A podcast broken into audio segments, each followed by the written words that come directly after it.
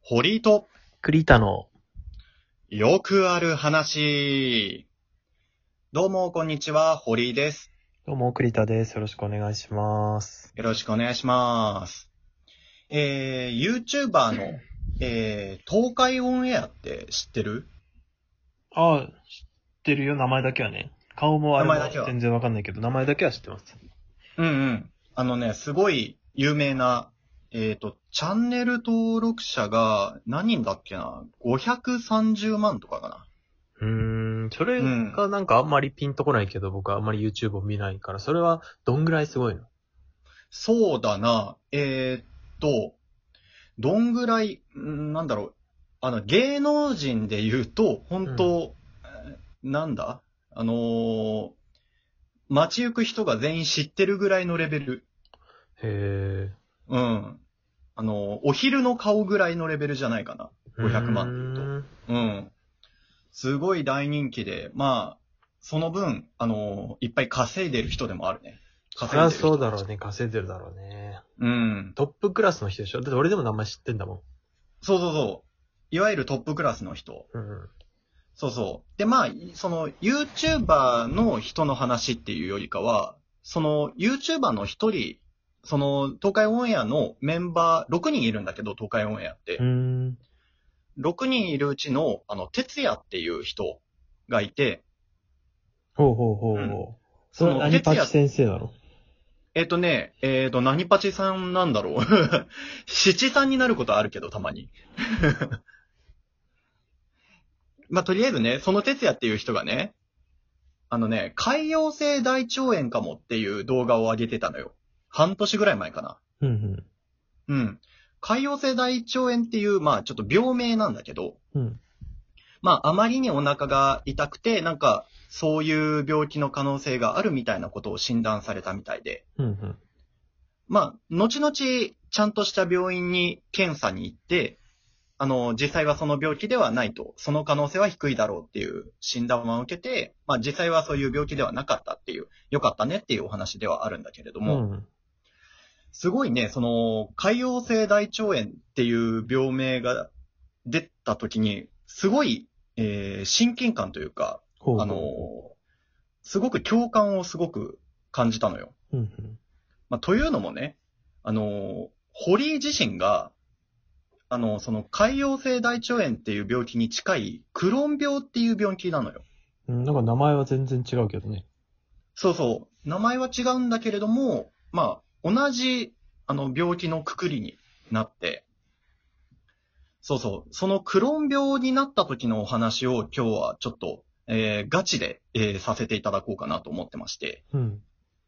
そう、クローン病っていう、まあね、名前だけ聞くと、え、何なんか、おお前と同一人物みたいな人間がもう一人いるのかみたいな、えーね、印象を受けると思うんだけまあど、ちょっと名前からは想像つかないよね。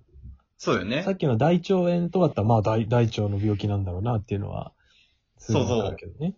なんか言葉でイメージはできやすいと思うんだけども、うん。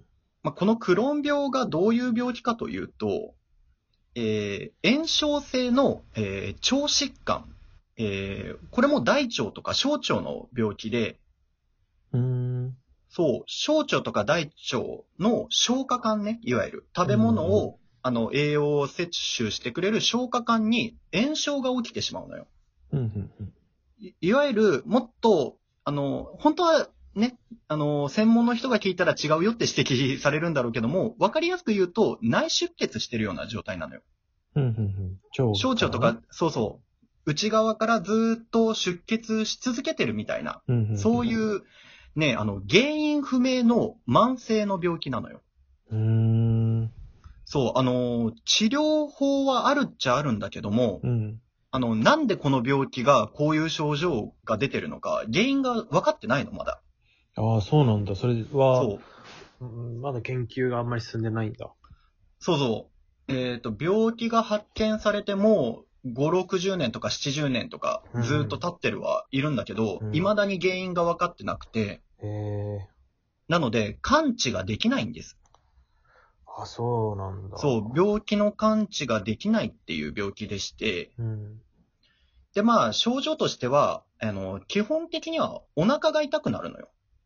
うん、まあ、腸、一番の症状はそうそう。腹痛とか下痢うん。うん。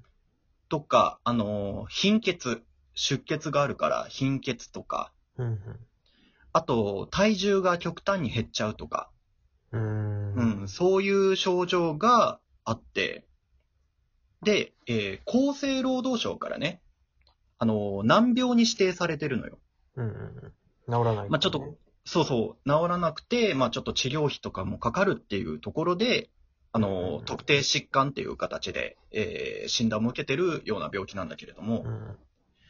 まあ、俺が、この病気、どうやって発見したかというと、うんえー発症したのは高校生の、高校1年生、入学した時だったのよ。うん。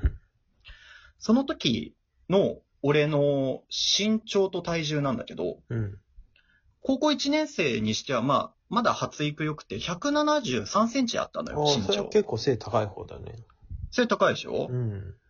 でもね、体重が、あのね、自分、今考えるとおかしいんだけど、当時思ってなかったんだけど、体重がね、43キロとかだったのよ。それは、ガリガリってかいうレベルじゃないよね、ももうほんと、当時の写真見るとね、あのー顔真っ白なのよ。う。女性でももうちょっとあるよっていうレベルじゃんだって、そんなの。そうそうそう、女性より軽いぐらいの、あるよね。うん、体重だったそののよ。身長で。うん。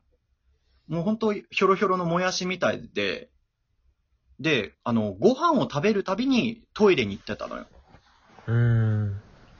なんか、何食べてもお腹がすぐに痛くなって、うん。で、食後絶対トイレに駆け込むみたいな時期で。うん。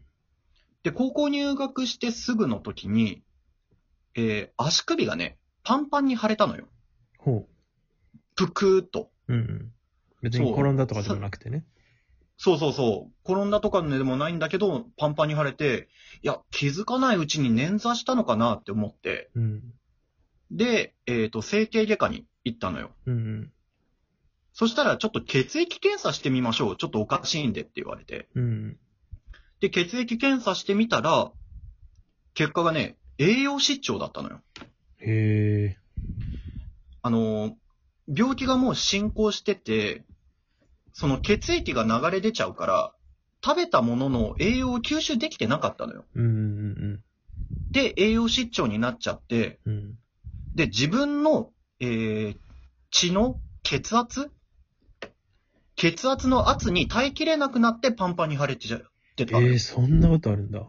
そうそうそへう。え。あのー、おじいちゃんとかおばあちゃんうん。お年を召された方も結構そういう症状があるみたいで、あそれはあそうの、体がね、ね弱くなってきちゃってね。そうそう、うんあの、老化してっていうことなんだけれども、んなんかそれと同じ現象が起きてしまっていて、へで、そっから高校入学してすぐだったんだけども、もう1ヶ月入院しまして、え。うんうん。幸いね、あのー最初に見てくれたお医者さんがすごくいい先生で、うん。うん。あのー対処療法みたいなのは確立されてたから、うん。あの、すぐに治療を行ってくれて、あの、もう、現時点ではね、あの、普通の人と変わらないぐらいの生活は遅れているんだけれども、それも血液検査した時点で栄養失調ってなって、で、もうちょっと調べたらクローン病ですってことになったのあ、そうそうそうそう、うんあ、の、血液検査の結果と、あとは実際に腸を見てもらったのよ。うん。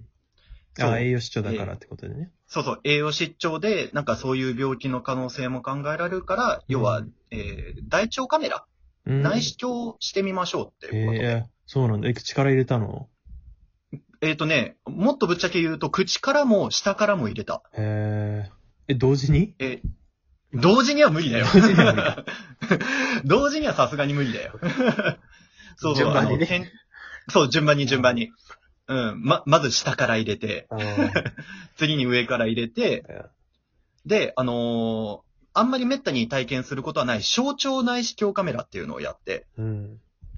普通だったら大腸までしかちょっとカメラ通せないんだけど、うん。特殊なちょっともっと細いやつ使って、うん。小腸まで内部。へえだから上からと下からなのよあそうなんだ蝶々は上からなんだ。いや、あの、小腸の上半分までを上から見て、ああ、そうなの小ね。小腸の下半分を下から入れてまた見るのなよ。るほど。まあ、長いって言うもんね、腸はね。そうそうそうそう。っていうところで検査したところ、まあ、クローン病ですねと、えー診断を受けて、そうなんだ。で、まあそこから病気を、えー治すというか、まあ戦いの日々。うん。なんでなるかもわかんないんだ。そう。なんでなるかもわかんなくて、なんでそんな症状がどういう原因で起きてるのかもあんまりわかってないと。うーん。まあでもただちょっと免疫のシステムの異常なんじゃないかっていうことで、そう、風邪とか引いた時に戦ってくれる免疫システムをちょっと弱めるっていう治療をしてるんだよ。うーん。ああ、なんか逆に元気が良すぎてみたいな可能性があるってことか。そうそうそうそう。なんかアレルギー症状みたいな感じでね、うーんあの自分で自分を攻撃しちゃってるんじゃないかっていうところがあるのよ。うんへえ。そうそうそうそう。というところで、まあ今はね、あのーすごく、あの、良好に暮らしていて、あの、大きく体調を崩すこともなくね、えー病気発症からもう10年以上だけれども、うん。